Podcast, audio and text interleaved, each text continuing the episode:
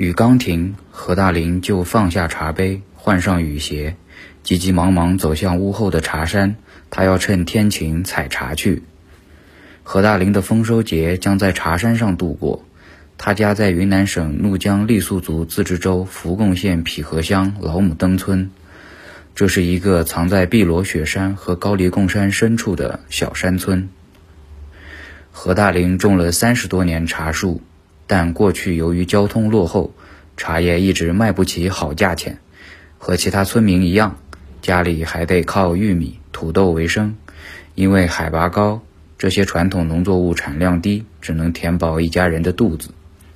二零一零年，何大林开始成立茶叶合作社，建设标准化加工厂，提升制茶过程中的卫生环境。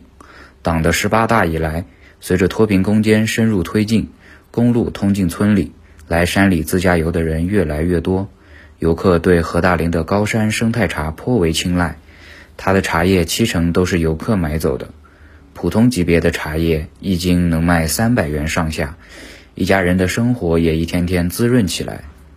二零一九年，何大林靠卖茶收入一百多万，今年已经收入两百多万。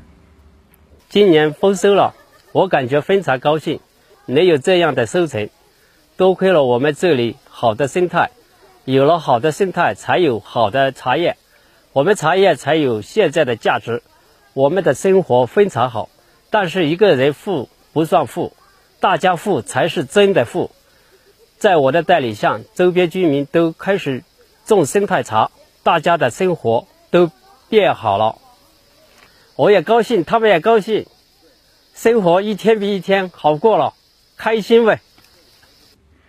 随着脱贫攻坚和供给侧结构性改革的推进，当地调整了部分玉米种植面积，扩大了茶叶种植面积，村民的收入增加了。